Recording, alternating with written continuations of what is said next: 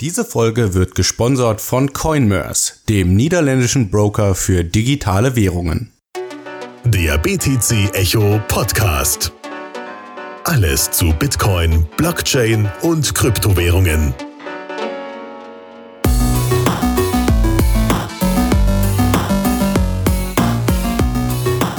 Ja, hallo und herzlich willkommen zum BTC Echo Podcast, einer weiteren Folge mit eurem Lieblings äh, ja, Podcast-Duo Philipp und Alex. Hallo Philipp. Hi, hi. Wir heute haben uns heute, äh, ja, Entschuldigung. Nee, nee, du, das kannst du dann ruhig weiter. Wir wollten ja nur das Thema einführen. Wir dachten uns, wir sind mal ganz kreativ und machen ein Thema, was wir schon mal hatten und sprechen über Libra. Warum sprechen wir nochmal über Libra? Fragen wir mal ganz provokant. Ja, weil sich in den letzten zwei Monaten, seitdem wir die Folge rausgebracht haben und seitdem Facebook das Announcement rausgebracht hat, hat sich viel getan. Zumindest sind viele Reaktionen auf dieses Unterfangen äh, ja, veröffentlicht worden und da wollen wir einfach nochmal äh, drüber sprechen, was jetzt so äh, gesagt wurde, von wem was gesagt wurde und äh, so dieses ja, wie soll man sagen, Corporate Coin oder Unternehmenscoin-Thema nochmal beleuchten. Genau. Ich denke, man kann es eben auch so rum sagen, also dieser Stein namens Libra hat, nachdem er, nachdem er bildlich gesprochen ins Wasser der öffentlichen Wahrnehmung geworfen wurde, unglaubliche Wellen geschlagen. Ähm, wir haben auch schon ein wenig in der letzten Podcast-Folge darüber gesprochen, dass die Regierungen der Welt sehr, sehr kritisch gegenüber Libra sind ich habe da dann auch meine Meinung gesagt und wenn ich mich recht erinnere, Alex, du hast mir dazu gestimmt, dass ich auch verstehen kann, warum Regierungen gegenüber dem Bestreben eines sehr zentralen, sehr mächtigen multinationalen Unternehmens eine eigene Währung zu schaffen, sehr kritisch gegenüber eingestellt sind. Und man kann, denke ich, wenn, äh, sagen, also man kann so zwei Trends feststellen. Das eine ist, dass diese Kritik keineswegs nachgelassen hat. Also die, ist, äh, ähm, die Welt, die politische Welt guckt immer noch mit, mit äh, strengem Auge auf Libra. Und das Zweite, was ich einen ähnlich interessanten Trend finde, ist, dass wenn man ähm, Äußerungen äh, seitens der Zentralbankpolitik hört, dann klingen die ein wenig, ich könnte sagen, schon ein wenig von Libra inspiriert. Und dadurch, dass es eben so diese beiden Trends gibt und ähm, dazu kommen ja dann noch weitere Sachen, über die wir auch sprechen werden, wie dieses neue Projekt von Binance, ähm, finde ich es notwendig, dass man nochmal über Libra spricht. Ja, dann lass uns doch gerade kurz mit einer kleinen Timeline anfangen. Ich habe hier einen sehr schönen Artikel von Bloomberg gefunden, der so die Daten durchgeht, also was passiert ist. Und wir erinnern uns, am 18. Juni geht Facebook eben mit der Ankündigung an, die, an den Start, dass ähm, Libra Coin ins Leben gerufen werden soll in Q1 2020 und das mit der Libra Association, da werden die White Paper released. Dazu haben wir auch die Folge 35 gemacht vom 25. Juni. Die kann man sich nochmal anhören, äh, wo wir da auf die Details der Technik eingehen. Und mhm. danach, also gleich noch am selben Tag, ging dann praktisch das los mit der Kritik. Und zwar haben sich hier unterschiedliche Regierungssprecher oder Regierungsvertreter zu Wort gemeldet. Ich habe mal ein paar interessante rausgeschrieben. Zum Beispiel der Chairman von der Federal Reserve, also von der Zentralbank in den USA, ähm, hat da Bedenken geäußert, dass doch äh, ja jetzt auch mit dem Hintergrund, was du gerade schon angesprochen hast, dass Facebook eben ein Unternehmen mit Milliarden von Nutzern weltweit ist, dass es da eventuell mit der Privatsphäre Probleme geben könnte. Ja, also bei, bei, Facebook, Facebook nein, wie, wie kommt er denn da drauf? ich hat mich jetzt ähm, auch sehr überrascht, aber nee, man muss ja fairerweise sagen, das ist natürlich auch einer, ich glaube, der dramatischsten Gründe. Also ich meine, jetzt könnte der äh, könnte ein Staatskritiker zwar zynisch sagen, das ist ja auch etwas, was so manche Staaten auch gern hätten, diesen vollen Einblick in die Privatsphäre, aber ähm, man kann es auch etwas nüchterner fassen.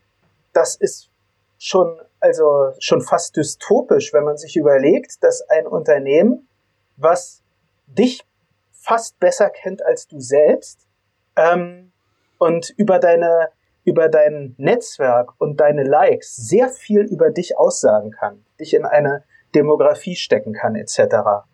Wenn das jetzt noch die Hoheit übers Geld hat, das ist Also das ist eine ganz neue, äh, neue Form von, von, äh, von Möglichkeit zur Weltherrschaft. Dazu noch, ähm, dass, äh, dass Libra durch, durch, äh, durch Staatsanleihen gedeckt werden soll. Und wenn man sich da einfach überlegt, wie viel an Staatsanleihen es dazu benötigt, ich kann jeden Power äh, etc. der Welt verstehen, wenn die da sehr, sehr kritisch sind. Verzeihung, dass ich dich da unterbrochen habe. Ja, kein Problem, das finde ich gut. Ähm, genau, und neben den Einwänden zur Privatsphäre natürlich auch die Bedenken zur Geldwäsche, äh, Konsumentenschutz, ja, wie sieht das genau aus mit der Währung äh, und dann natürlich die finanzielle Stabilität. Und wir müssen uns natürlich vor Augen halten, das ist der Chairman von der Federal Reserve, die ja eigentlich äh, dafür da ist, im Dollarsystem Stabilität und so weiter zu schaffen. Also ähm, schon ein hochrangiger Mensch sozusagen. Ja, genau. Dann äh, genau. Äh, hier von der Banque de France hat sich äh, auch einer gemeldet und hat gesagt, äh, je genauer wir uns das anschauen, desto mehr ernste Fragen haben wir. Ähm, also das scheint ja auch nicht sonderlich vielversprechend zu sein. Vor allem, man muss sich ja hier immer die Frage stellen, die Pläne wurden jetzt veröffentlicht, aber ob das wirklich an den Start geht, ja, ob LibraCoin tatsächlich irgendwann mal das Licht der Welt erblickt und da Transaktionen drauf getätigt werden, das ist nochmal auf einem anderen Blatt. Und ähm, deswegen genau schalten sich jetzt hier halt viele ein und sagen, ja, bevor das an den Start geht, müssen wir aber genau wissen, wie das abläuft und äh, eventuell das ein oder andere ändern. Äh, genau. Dann Trump hat was getwittert und äh, Libra kritisiert, muss man natürlich auch immer erwähnen, wenn Trump was twittert. Ähm, Mar Mario Draghi hat ähnliche Bedenken geäußert wie der Chairman von der Federal Reserve, also was Cybersecurity angeht, Geldwäsche, der sagt auch noch äh, Terrorfinanzierung, Privatsphäre, finanzielle Stabilität. Also eigentlich ähnliche Einwände, wie wir auch schon aus dem Bitcoin-Universum kennen, oder? Ja, ich meine, jetzt muss man natürlich ganz zynisch auch dazu sagen. Ähm, finanzielle Stabilität, Geldwäsche, Terrorfinanzierung sind nicht einfach Probleme von Libra, auch nicht einfach Probleme von, was weiß ich, Bitcoin oder Monero, sondern sind Probleme, die mit Geld zu tun haben. Terrorfinanzierung ist älter als Kryptowährung und deutlich älter als Libra. Ähm, und dasselbe lässt sich über Geldwäsche zum Beispiel sagen. Finanzielle Stabilität ist auch ähm, immer eine Herausforderung. Ja? Ähm, also in der Hinsicht finde ich das manchmal auch etwas seltsame, also es sind, oder drücken wir es so aus, ich halte es für vorgeschobene Argumente. Das Haupt, das wichtigste Argument für mich aus Sicht von Regierung wäre, das, was äh, ich im letzten Podcast und jetzt auch äh, schon gesagt hatte, war, ähm, wäre, dass man da ein, dass da ein neuer, sehr, sehr mächtiger Player das ähm, politische Spielfeld betri äh, betritt, der allein über diese Struktur von Libra eine Macht bekommen könnte, die ähm, den Staaten aus nachvollziehbaren Gründen gar nicht schmeckt, sozusagen. Und zwar ähm, und man kann sogar so weit gehen und sagen, dass Libra ein deutlich dramatischerer Angriff auf die äh, staatliche oder Zentralbankhoheit über Geld ist, als es Bitcoin ist. Und zwar nicht in einem positiven Sinne, ja, sondern ähm, weil da eben auf einmal ein neuer, mächtiger Player äh, ähm, auf die Welt kommt und eigentlich einen neuen Standard schaffen will, über den er die Hand hat. Das ist was ganz anderes als Bitcoin. Bei Bitcoin haben wir alle die Hand drauf. Und jeder kann prinzipiell mitspielen. Ja?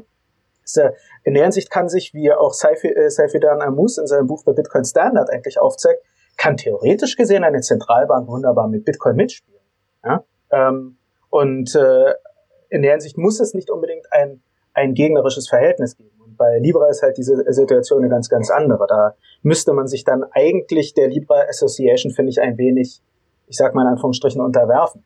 Ähm, also man kann, langer Rede, kurzer Sinn, man kann ähm, durchaus nachvollziehen, warum, ähm, warum es sehr viele negative Äußerungen von verschiedenen politischen Sprechern gab. Was ich noch ganz interessant fand, das war jetzt, ich glaube jetzt erst vor ein paar Tagen, ähm, hatte, äh, äh, wurde doch so im Rahmen der Zentralbanken darüber gesprochen, dass man überlegt hatte, könnte man eine Art hybriden weltweiten Standard, glaube ich, war da das Stichwort schaffen ähm, Hybrid Global Standard, wenn ich mich recht erinnere, ähm, der, äh, ähm, der, und womit natürlich auch, da hat er dann auch Trump wiederum umgekehrt sehr stark gemeckert, natürlich wurde damit auch der, ähm, die Hoheit des US-Dollars angegriffen.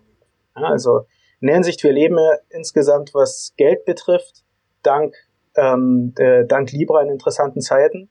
Was ich halt ganz interessant fand, war diese, ähm, diese Formulierung, ach ja, Verzeihung, nicht hybrider Global Standard, Synthetic Hegemonic Currency, synthetische he äh, ähm, hegemonische Währung, äh, Hegemonialwährung, Verzeihung. Mhm. Das war von der äh, von der Bank of England der ähm, äh, der Mark Carney. Und was dabei natürlich ganz interessant ist, ist zum einen, dass es äh, letztendlich den Dollar als äh, globalen Standard ablösen würde, was eben wie gesagt äh, Trump zum Beispiel nicht so gut fand.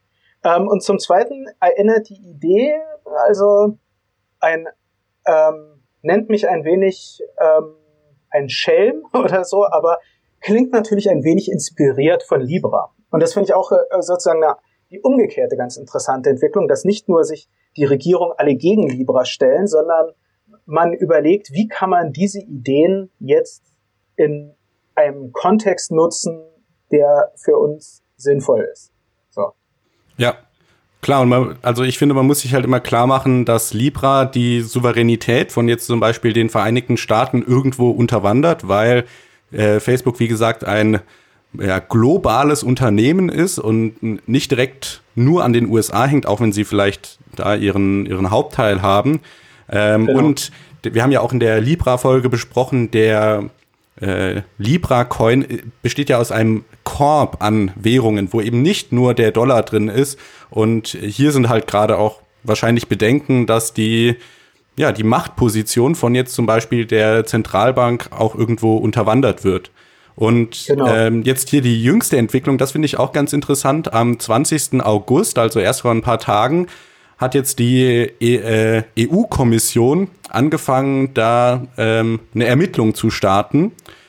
Ähm, was jetzt da genau abgeht, ob das vielleicht ein Kartell ist, also im äh, ja. Englischen heißt das ja dann Antitrust und äh, die deutsche Übersetzung wäre wahrscheinlich Kartell, weil die Libra Association, äh, da kann ja nicht jeder rein, das hatten wir auch in der Libra-Folge besprochen, da muss man äh, relativ hohe äh, Ansprüche erfüllen, um da aufgenommen zu werden und ähm, da stellt sich dann natürlich die Frage für die EU-Kommission, ist das überhaupt fair in dem Sinne? Ja, genau. Genau, ich meine, hier ähm, tritt dann ein, ein Konsortium von, ich glaube, 100 ähm, Playern dann an den Start, der eigentlich Weltwährungspolitik jenseits der aktuell bestehenden Weltwährungspolitik machen will. Dass das untersucht wird und dass man da über Kartellrecht argumentiert etc., ähm, war eigentlich abzusehen, wenn man es richtig nimmt.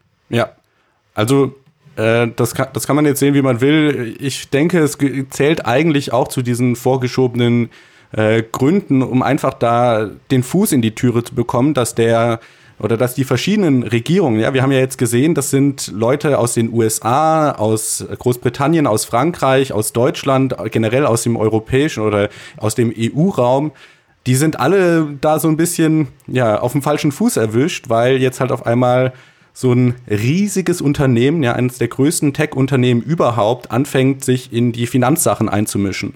Und aus dem äh, US House Committee on Financial Services äh, sagt hier die Maxine Water, das ist also eine Congresswoman, dass es eben ja äh, dass das eben, ja, das, das sollte man sich überlegen, ob so Big Tech Player überhaupt in die Finanzwelt eintreten dürfen.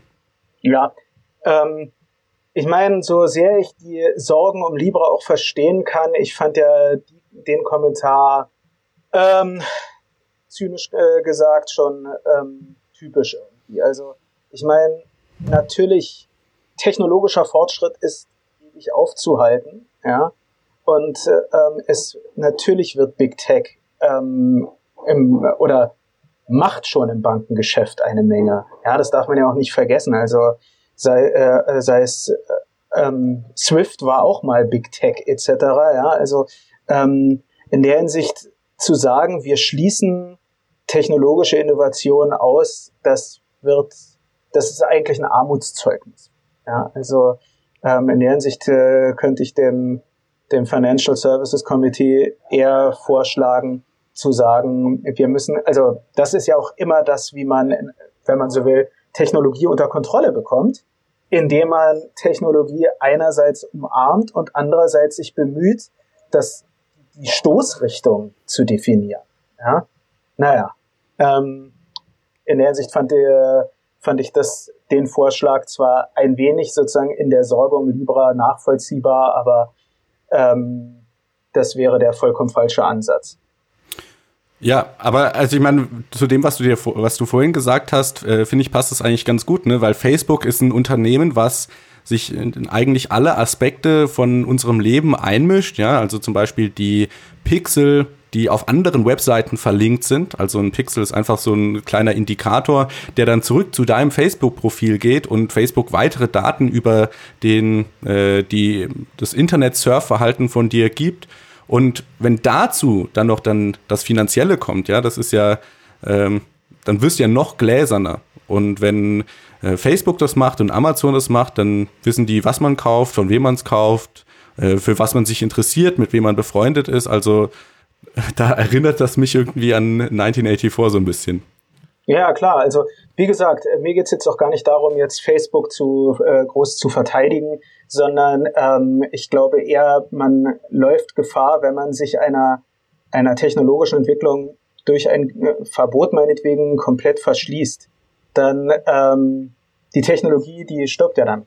Ja, also ja. Ähm, sie ähm, und meiner Meinung nach ist technologischer Fortschritt in dem Sinne nie aufhaltbar. Was halt er ist, ist, er ist kanalisierbar. Man kann überlegen, in welche Richtung nutz, wird dieser technologische Fortschritt genutzt, etc. Und ähm, wenn, dann sollten, äh, sollten Staaten diesen Weg gehen, statt etwas komplett zu verbieten, weil, wie gesagt, dann, dann läuft man Gefahr, dass dieser Zug an einem vorbeifährt und man trotzdem am Ende der Verlierer ist, sozusagen. Ja, das erinnert ähm, mich an das Zitat von Andreas Antonopoulos, der ja auch sagt immer, äh, you can't take Bitcoin out of your country, but you can take your country out of Bitcoin. Genau. Also, genau. Da, du schaffst es eh nicht, äh, diese Internettechnologie aus dem Land zu halten, aber du kannst natürlich durch mm, Regulation und so weiter die äh, Innovation im Land selber erdrücken und dann profitierst du halt nicht davon. Dann ist der Zug abgefahren. Genau. Das ist jetzt auch kein Aufruf zu einer vollkommenen Laissez-faire-Politik. Wie gesagt, er ist ja immer die Sache, und das gilt ja sowohl für Staaten als auch für Unternehmen, dass man eher überlegt, gut, wir haben diesen technologischen Fortschritt, wie können wir den zu unseren Gunsten oder unseren Prinzipien entsprechend nutzen? Ja, so, ähm, äh, da, dann hat man nämlich auf einmal selber einen Fuß in der Tür und kann darauf aufbauend ähm, ja, die, die Entwicklung steuern.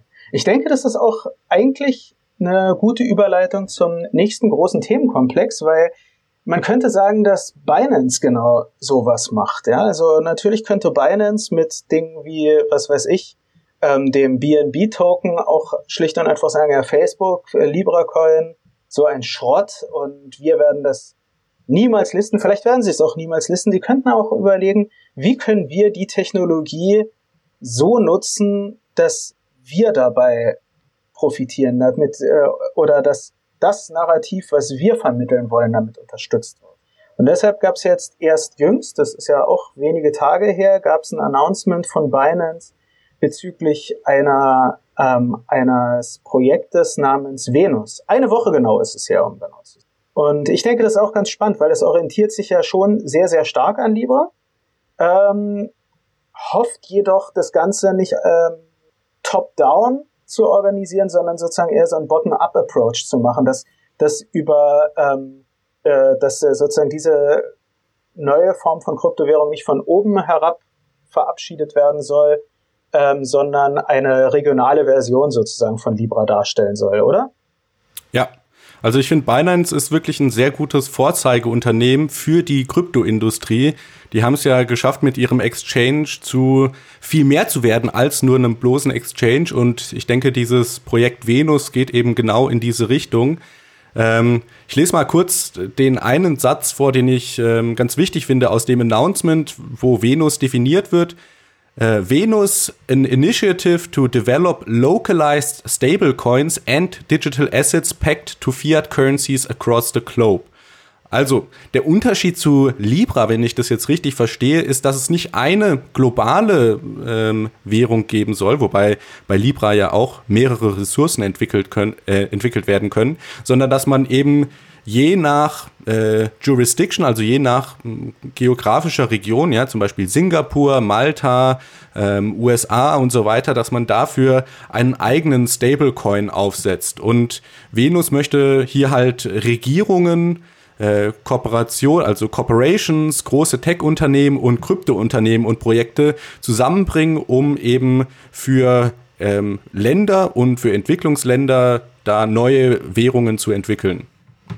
Genau. Ähm, äh, genau, das ist letztendlich so die Stoßrichtung. Interessant war in dem Zusammenhang noch, das wurde von Dovi Wan ähm, auf Twitter sehr stark, äh, halt auch ziemlich stark besprochen, die unterschiedliche Rhetorik im englischsprachigen und chinesischen Announcement, ähm, ja. wo man dann merkte, dass das Chinesische, ich sag mal, deutlich revolutionärer klang, wenn ich mich recht erinnere, oder?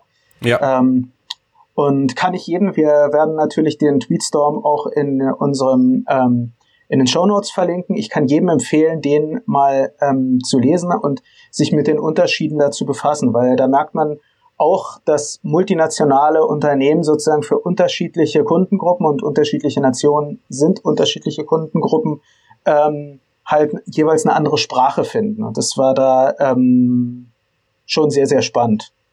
Ja, ich war vor allem total überrascht, als ich das gelesen habe, weil, also vielleicht ist das jetzt mein ähm, unaufgeklärtes, mein unaufgeklärter Stereotyp, aber ich habe gedacht, China ist eigentlich was äh, Sachen von äh, Autokratie und so weiter angeht, einen Schritt weiter als die englischsprachige Welt. Aber im chinesischen Text wird hier davon gesprochen, die finanzielle Hegemonie zu brechen und äh, Binance geht dazu über, den Regierungen äh, Ratschläge zu geben für eine weitere Entwicklung von, äh, von der Blockchain-Innovation.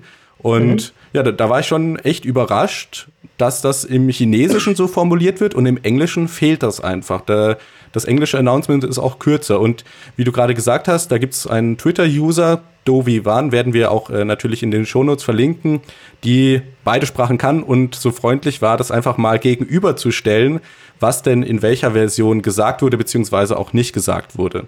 Genau. Ähm, ich meine, natürlich muss man dabei auch sehen, dass ähm, das das chinesische Announcement, da stellt sich natürlich auch die Frage, an wen das in erster Linie gerichtet ist. Ich denke, dass da ähm, Binance auch die aktuelle sehr angespannte politische Haltung in Hongkong, ähm, was heißt nutzt, eben darauf anspringt, dass man weiß, da gibt es gerade eine ähm, eine revolutionäre Bewegung, die gerade dieses autokratische Regime im Blick hat ähm, und dass man da in dem Zusammenhang so etwas schreiben will, nicht als offen gegen China jetzt schreibend, aber durchaus, ich meine, ähm, wenn ich mich recht erinnere, ist die ähm, rechtliche Situation von Binance in China auch, ähm, dass äh, die jetzt, äh, ich glaube, sind die da nicht sogar illegal? Ich weiß jetzt gerade gar nicht. Ja, also wenn ich ähm, die Dovivan ja. richtig verstehen, verstanden habe, dann ist Binance und äh, dieses ganze Stablecoin-Gedöns in China illegal. Genau.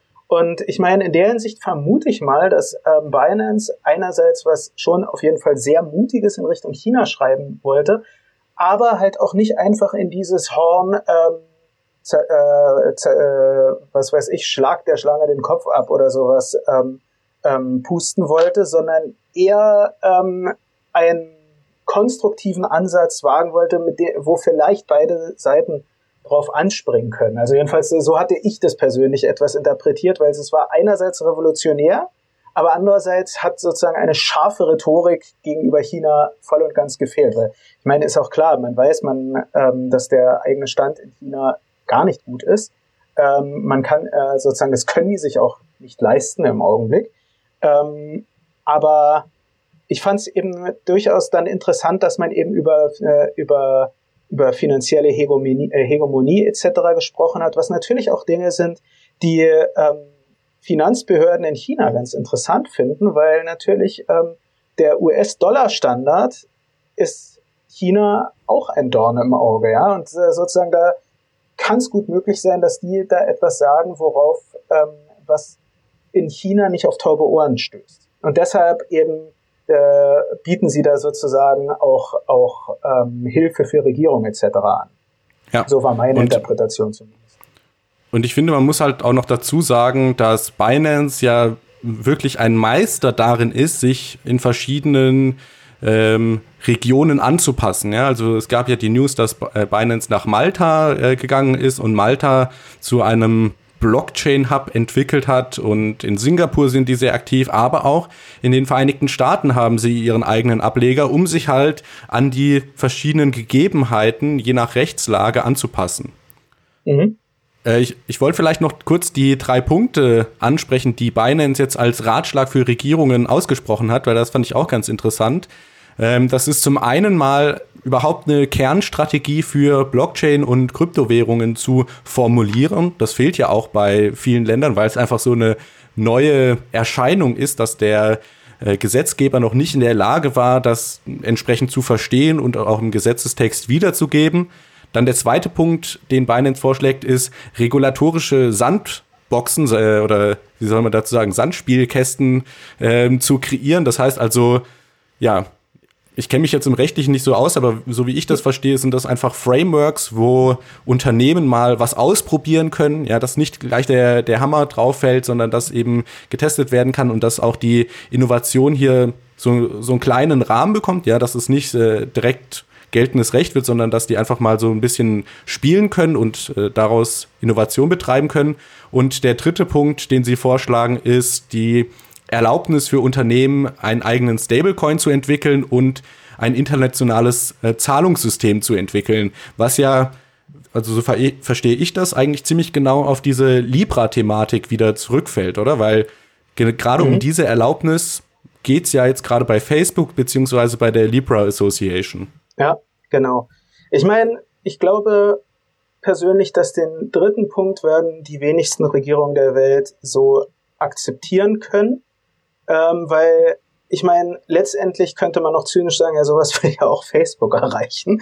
Ja, und ähm, wenn jetzt neben Facebook noch Google und Apple und Amazon und Alibaba jeweils eine globale, äh, ähm, stabile Währung, eigene Währung an den Markt bringen würden, ja, ähm, dann haben wir nicht nur einen globalen Player, der gegen die klassischen Strukturen steht, sondern auf einmal fünf. oder jetzt habe ich nicht mitgezählt, auf einmal eine Handvoll. Ähm, was ich sehr, sehr sinnvoll finden würde, ist, ähm, das ähm, ist der Punkt zwei mit der regulatorischen Sandbox. Und ich meine, das ist ja auch eine Sache, die wir in Deutschland immer wieder mitbekommen und wir wissen auch, dass da durchaus Vertreter der Blockchain-Community ähm, auch immer darum bitten, dass es irgendwelche dieser Sandbox-Lösungen gibt, also in denen ähm, be beispielsweise ähm, Krypto-Projekte oder ja, ähm, Krypto-Use-Cases in einem rechtlich definierten kleineren Rahmen schon mal ausgerollt werden können. Ähm, und das, äh, der, das wäre halt in der Hinsicht hilfreich, weil damit würde man sozusagen der Innovation ein, äh, ein wenig eine Tür öffnen, statt zu erwarten, dass sozusagen jede Innovation den geltenden ähm, regulatorischen ähm, Rechtsumfang voll und ganz garantieren können, was halt sehr, sehr schwierig werden kann. Also gerade für, ja. für kleinere Projekte ist es dann halt häufiger dann einfach ein Todesurteil, weil ja. sie das niemals machen können. Ähm, und das ist ja dann nicht nur für die kleineren Projekte schade, sondern eigentlich ist es dann auch auf einer staatlichen Ebene sehr, sehr schade, weil man damit eine Innovation gegebenenfalls im Keim ersticken kann. Also da wäre es sinnvoll, wenn man wirklich an, ähm, wenn man da wirklich äh, an solchen Sandbox-Lösungen, ähm, wenn man darüber nachdenkt, was man da machen kann. Ja, und ich denke, das geht wieder zurück zu dem, was du vorhin gesagt hast, mit dem die Innovationen kanalisieren. Ja, also ich glaube, es ist keinem geholfen, wenn man da einfach das Ventil zudreht und gar nichts erlaubt, weil ich glaube, die Innovation kommt einfach und der Druck wird sich immer weiter aufbauen und im schlimmsten Fall fliegt dann halt auf einmal der Kessel um die Ohren ähm, da ist es, glaube ich, besser, wenn man sagt, äh, okay, so und so könnt ihr es auf jeden Fall machen und äh, das ist, sind die Rahmenbedingungen, anstatt da zu sagen, nee, bei uns überhaupt nicht. No, ich meine, ansonsten siedeln sich halt die Unternehmen woanders an. Das ist ja dann nämlich noch Genau. neben dem, dass man dann vielleicht, ähm, dass ein Unternehmen das nicht stemmen kann, wäre dann eine Alternative gerade in der heutigen sehr mobilen Zeit, dass sich dann eben ein Unternehmen, Binance hat es zum Beispiel ja auch gemacht, woanders ansiedelt und von dort aus dann arbeitet und dank des Internets weiterhin weltweit arbeiten kann. Ja, also ähm, und da ähm, denke ich auch, das hat Binance im Hinterkopf, dass es, wenn man so will, China sagt, ja, macht mal solche Sandbox-Lösungen und jetzt könnten sie sozusagen in Anführungsstrichen arrogant sogar sagen, uns habt ihr schon verloren, sozusagen. Also ähm, und äh, oder was heißt verloren? Man kann es ja auch konstruktiver sagen. Wir würden ja gern auch richtig hier zurückkommen und äh, Ja. richtig offiziell hier arbeiten und so. Und das soll ja auch, siehe Dinge wie Steuern oder so, soll ja auch für den Staat nicht eine, eine Nullsummenrechnung werden. Ähm, und sozusagen, dass man eher anbietet, miteinander zusammenzuarbeiten. Ich meine, so lobenswert, äh, vielleicht noch äh, vielleicht kurz meine Meinung zu, zu Venus. Ähm, so lobenswert ich den Ansatz mit Bottom-up etc. finde. Ich habe es zu dir, Alex, schon gesagt, äh, schon vor unserem Podcast gesagt. Für mich klingt ein äh, klingt es so ein bisschen wie ein äh, Ox- Oxymoron. Also ein global agierender, durchaus im Kryptobereich bestehender Big Player plädiert für regionale ähm, Version von Libra, sprich für eine Art von, ja, für ein Bottom-up-Approach. Das klingt für mich, ist für mich so ähnlich innerlich widersprüchlich wie der Kaiser, der sich in, seinem, äh, in einem Brokatmantel und das einfache Volk mischt. Also ähm, ich, vielleicht bin ich da auch zu good old-fashioned Anhänger von, ich sag mal, Kryptowährungen der ersten Welle, also von, von Bitcoin oder Monero oder ähnlichen Kryptowährungen. Aber ähm, ich sehe da immer noch zumindest, also immer noch zu sehr einen vielleicht nicht zentral verwaltenden Player, aber sagen wir mal einen ideologischen, eine, eine sehr stark ideologische Zentralisierung dann auf Binance. Und da sollte man dann auch die Frage stellen, ob das wirklich hilfreich ist. Ja. Was hältst du eigentlich von dem Namen Venus? Ich finde das so ein bisschen komisch.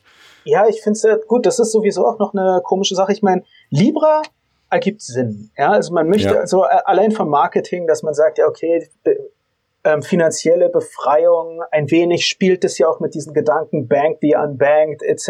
Ja, also dass damit ähm, dann auch äh, halt einfache Leute, gerade in Entwicklungs- und Schwellenländern, in denen auch die Mobile, äh, die Mobile Adoption deutlich schneller fortgeschritten ist als bei, bei uns, ähm, dass äh, die jetzt eben dann sozusagen so ein Banking haben. Da, der Name ergibt für mich Sinn. Venus, nach der Göttin der Liebe benannt, weiß ich nicht. Also da verstehe ich den, die, die Assoziation nicht.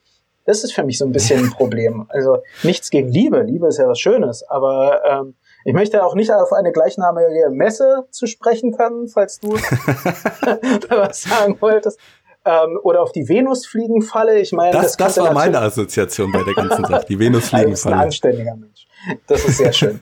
ähm, nee, aber ja, ich meine, das ist halt auch die Frage. Also ich verstehe einfach die, die Assoziation Venus nicht. Vielleicht habe ich da auch was nicht mitbekommen. Kann auch sein. Also sei es in den Schreiben von Binance, sei es auch, ich meine, ich bin auch kein Experte auf dem Gebiet der, ähm, der griechischen oder römischen Mythologie. Also vielleicht gibt es eine Geschichte über Aphrodite oder Venus, die da irgendwie zusammenhängt. Hm. Wenn das ein Leser oder Zuhörer weiß, kann er uns das natürlich auch gern sagen. Also Ja, lerne auch gern jenseits des Kryptokosmos. Das wäre sehr interessant. Ähm, la- lass uns noch kurz darüber sprechen. Wie findest du bis jetzt so das Jahr 2019? 2017 war so das Jahr der ICOs, 2018 war der Bärenmarkt und 2019 ist das jetzt das Jahr der Stablecoins oder wie siehst du das?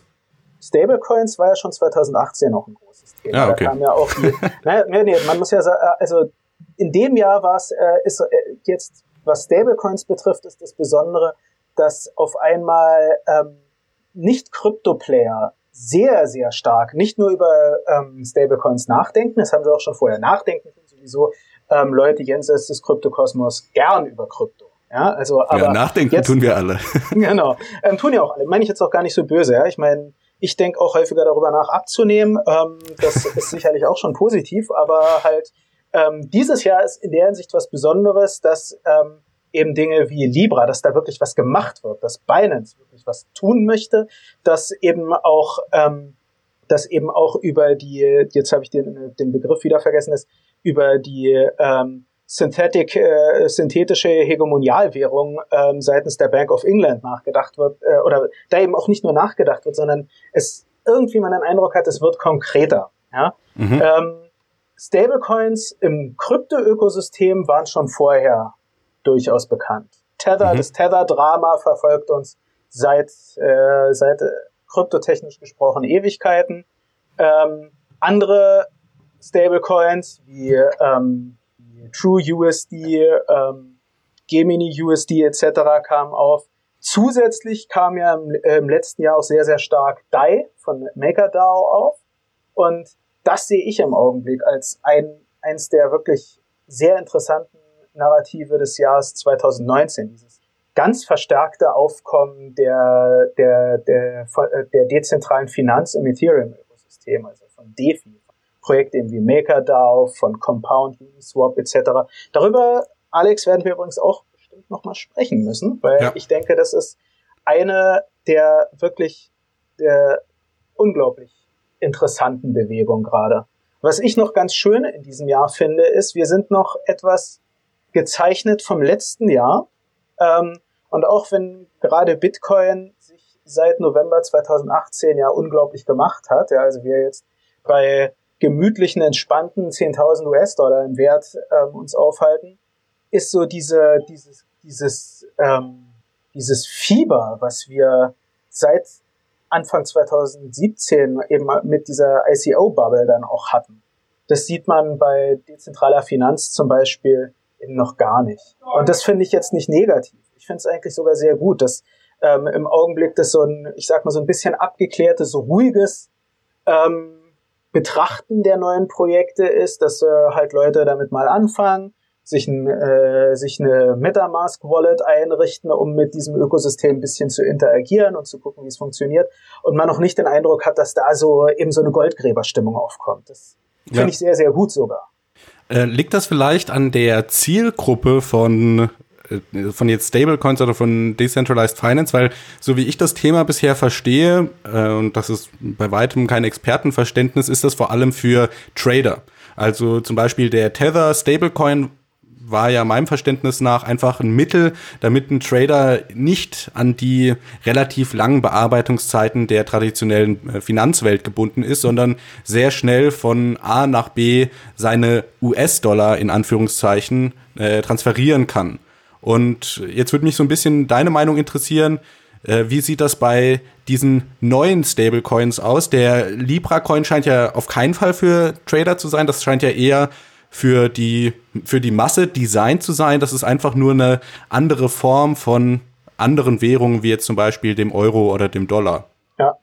Ja, ich meine, ich würde es so rum ausdrücken. Also ähm, zum einen, die, der, das Gros dieser unterschiedlichen Stablecoin hat eigentlich auch diesen Ansatz, ja, also wird auch, soweit ich sehe, in, äh, wirklich primär oder ausschließlich auf Exchanges genutzt. Also GUSD, CUSD und äh, so, also die, die alle sieht man eigentlich kaum jenseits desselben. Da hat man den Eindruck, dass damit eher Alternativlösungen zu Tether aufgebaut werden sollen. Und im Vergleich zu Tether noch extrem gering sind, muss man auch dazu sagen.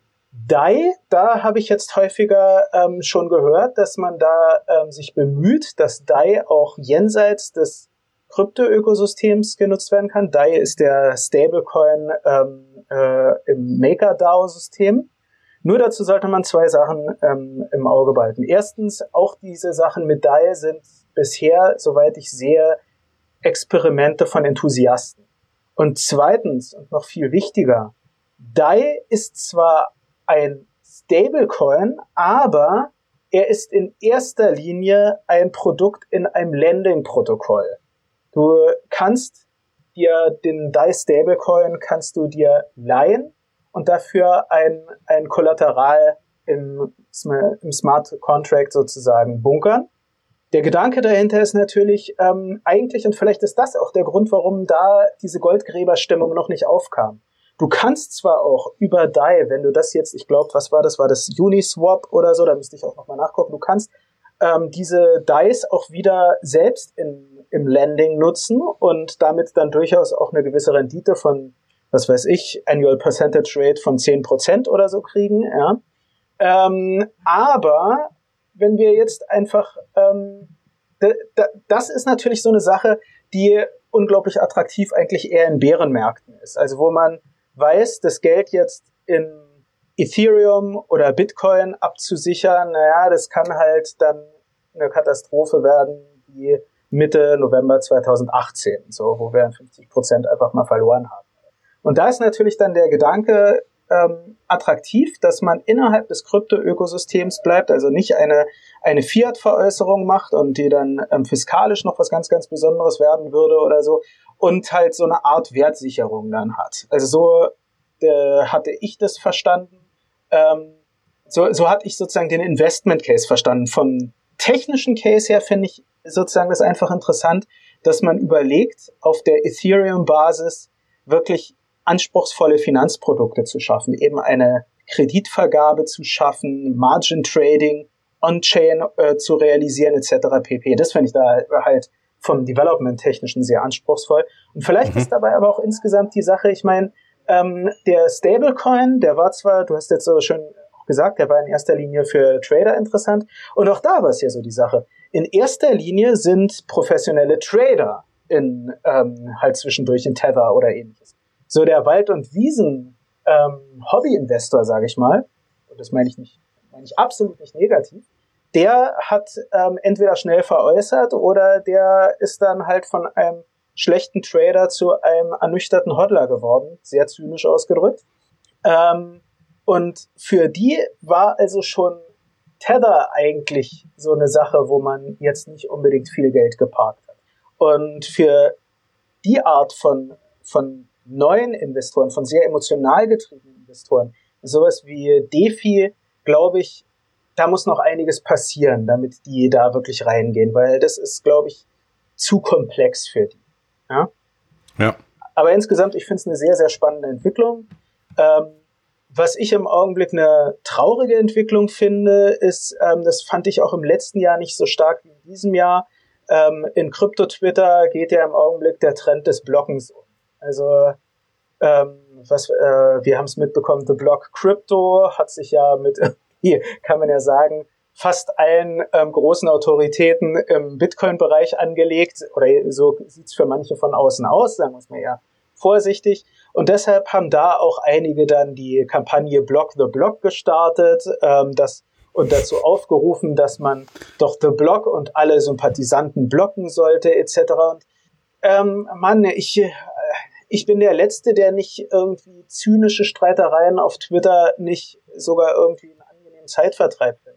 Äh, macht unglaublich Spaß äh, zu lesen und ich gehöre auch nicht zu den Leuten, die sagen, man muss doch immer nett und freundlich zueinander sein. Aber sich gegenseitig blocken, wozu machen wir das eigentlich mit Kryptowährungen? Ja, also da, da geht doch gerade darum, dass ich, dass, dass wir Peer-to-Peer, -Peer, dass, dass ich jedem Geld, jedem Menschen Geld schicken kann und jeder Mensch mir Geld schicken kann. Und mhm. ich finde einfach so diese Geisteshaltung jetzt zu entwickeln. Ich finde das eine ganz, ganz schädliche Haltung. Was kommt als nächstes? will man irgendwann damit anfangen, Miner aufzurufen, bestimmte Transaktionen nicht mehr zu ver äh, verarbeiten.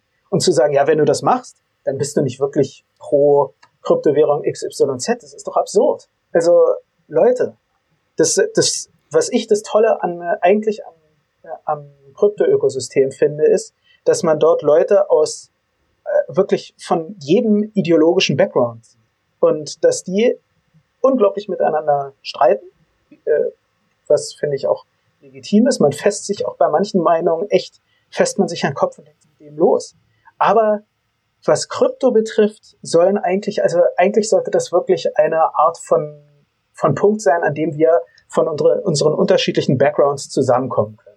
Mann, das war jetzt eine Predigt, Verzeihung dafür, aber das war mir, also das ist eine Entwicklung, die ich halt 2019 gesehen habe und die ich sehr schädlich finde. Ich hoffe, die wird. Ja, es ist irgendwie hoffe, so eine ein erweiterte Rudelbildung, ne, die sich dann auch nicht mehr rückgängig machen lässt, beziehungsweise wenn man einmal geblockt ist oder bei irgendwelchen Leuten in Ungnade gefallen ist, ist es schwer, da wieder einzusteigen. Und ich glaube, wir hatten es ja auch schon mal in einer anderen Folge angesprochen. Nicht alles, was man sagt, ist richtig und nicht alles, was man sagt, ist falsch. Ja, das muss man halt ähm, genau. immer individuell abwägen. Und wenn man da dann auf einmal den Riegel vorschiebt, dann hört man halt auf einmal gar nichts mehr, eventuell auch das ein oder andere Richtige nicht mehr. Genau. Und ähm, am Ende äh, guckt man dann selber in die Röhre. Genau. Und man darf doch nicht vergessen, wir im Kryptobereich, wir, wir ziehen doch alle an einem ähnlichen Strang. Ich meine, ja, natürlich, ich kann einige der Argumente zum Beispiel von Bitcoin-Maximalisten, gerade bei der, bei der Tokenschwemme von 2017 waren die voll und ganz verste äh, verständlich und so. Aber eigentlich geht es doch ähm, zumindest den, ich sag mal, etwas ernster im Kryptobereich äh, und äh, ähm, den Personen, die da etwas er ernster unterwegs sind, geht es eben um diesen, diesen Aspekt des, des digitalen Geldes, des digitalen Goldes sozusagen. Und, so. und da, äh, da muss man äh, doch irgendwie also wie gesagt, seid friedlich zueinander. Oder seid nicht friedlich ja. zueinander, aber blockt euch nicht so rum. Das äh, wäre genau. so das, was ich gerne den Leuten sagen Ja, wie sieht's bei dir aus? Was findest du so die spannende Narrative von 2019? Jetzt habe ich so lange geredet, Verzeihung. Ja, also ich bin überrascht, wie ruhig das Jahr eigentlich läuft. Ich habe so das Gefühl, der Bereich ist nicht mehr so ja volatil wie früher und das meine ich sowohl in den Nachrichten als auch mit äh, dem mit dem Kurs natürlich. Ähm, was natürlich nicht heißt, dass nichts mehr passiert. Es passiert auf jeden Fall noch was. Ähm, vielleicht liegt das aber auch daran, mit dem Zeitpunkt, als ich eingestiegen in Bit, äh, bin in Bitcoin, das war so Ende 2016. Und das war ja gerade die Anfangsphase, wo sich da alles so aufgeheizt hat. Und ähm, da, wenn man dazu den Vergleich zieht, dann ist heute nicht mehr so viel. Das liegt aber wahrscheinlich auch daran, dass die Kurse nicht so pumpen, ja, dass mal nicht so, oh, 50 Prozent plus warum so wenig, dass diese Stimmung äh, da ist.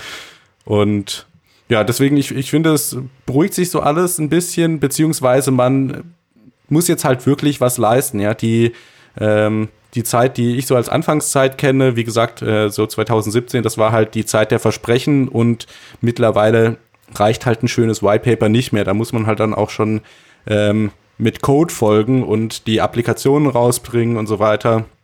Ja, und genau. ähm, im Bitcoin-Bereich fällt mir natürlich auch die Privatsphäre-Diskussion ganz stark auf. Einmal ja. die Videos, die Andreas Antonopoulos jetzt in der letzten Zeit macht, die sich eben sehr stark mit den Protokoll-Upgrades zu ähm, Schnorr-Signaturen, Taproot, Graftroot und so weiter ja. beschäftigen und auch die Wallets, die entwickelt werden, wie Wasabi Wallet, Samurai Wallet, die dann die Coin-Joins äh, Optionen schon implementiert haben im Protokoll und so weiter. Genau.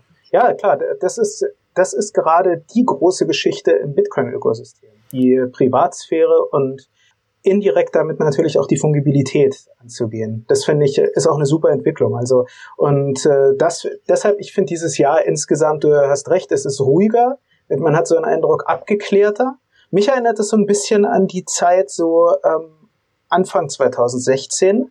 Ähm, nicht 2015, 2015 ist wirklich eher so die Phase, die finde ich, so ähm, ja dem letzten, dem Ende letzten Jahres so etwas ge geglichen hat. So alles war am Ende und naja, an dem Die Ende Verzweiflung. So, naja, oder besser gesagt, jetzt äh, man hat sich halt damit abgefunden, dass man gerade, äh, dass man gerade wirklich komplett im Eimer ist. Ja, das Haus so, verloren hat. ja, der beziehungsweise ähm, was da halt ganz spannend war, war ähm, auf Cripsy haben halt Leute eifrig mit wirklichen Shitcoins getradet. Ja, also das war äh, in der Hinsicht, man hat sich halt damit abgefunden, dass Bitcoin ziemlich am Ende ist. Und dann gucken wir mal, die, ob man wenigstens äh, seine Bitcoins etwas vermehren kann, sozusagen. Naja, und mich erinnert die Situation sehr, sehr stark an ähm, die Anfangsphase von 2016. Auch den Eindruck hatte, was ja auch der, der Fall war, dass viel in den Startlöchern war, dass auch so das, das äh, Corporate Inter, äh, Interest so ähm, aufkam. Ich war ähm, März oder April auf einer Veranstaltung von Deloitte zum Thema zum Thema Blockchain ähm, und so. Also da, die haben dann auf einmal dahin geguckt. Ähm, hier, und äh, es war halt eine ruhigere Phase, ja. Und klar, ich meine natürlich für den für den Hodler kann das eine ordentlich Dosis Hopium jetzt sein. Naja, also was mit Anfang 2016 begonnen hat, hat ja mit Ende 2017 geendet. Also Kohle oder so. Ey, das kann ich nicht sagen. Also das werden wir sehen. Also dass, ähm, dass, dass, äh, äh, dass äh, Bitcoin und andere Kryptowährungen noch ein großes Wachstumspotenzial haben, ja, davon bin ich überzeugt. Also ich meine, ein, Ansonsten hätte ich, äh, ähm, ansonsten hätte ich eine große Fiat-Position sozusagen. Ähm, aber ähm, ich werde mich jetzt nicht aus dem Fenster lehnen und sagen, dass irgendwie Ende 2020 wir den Peak des nächsten Bullenmarktes erreicht haben oder was.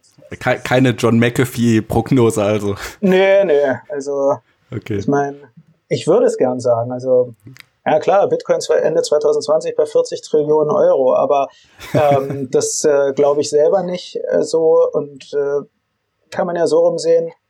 Äh, dadurch, dass ich es nicht glaube, bin ich in einer Win-Win-Situation, weil wenn es nicht passiert, kann ich sagen, ja, habe ich ja gesagt. wenn es passiert, dann werde ich auch schon meine Freude dran haben. Dann werde ich mit ja. der Demütigung leben können, dass ich Unrecht habe.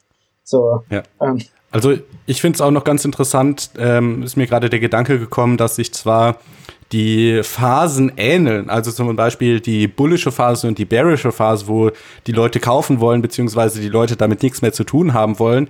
Aber was man natürlich nicht vergessen darf, ist, dass sich das, ähm, die Umwelt, wenn ich das so sagen kann, einfach nachhaltig verändert. Ja, also ja. mittlerweile sind wir an einem Punkt, wo Bitcoin meiner Ansicht nach Hand und Fuß hat. Wir haben viele verschiedene Wallet-Implementierungen, wir haben äh, etliche Hardforks schon gesehen und ähm, mhm. das ist auf jeden Fall schon in der nächsten Stufe äh, auf dem Weg zum Erwachsenenwerden sozusagen. Und natürlich auch die Regierungen der Welt sind mittlerweile aufgewacht. Ja, das war ja früher auch nicht so. Da war Bitcoin einfach so, da konnte man das relativ leicht abtun. Ich glaube, da tut sich jetzt der eine oder andere schwerer. Und natürlich auch, was wir jetzt ja auch in der Folge hier angesprochen haben, dass die Unternehmen aufwachen und anfangen, sich ihre eigenen Blockchain-Lösungen äh, zu überlegen und auch dann schon zu entwickeln. Genau.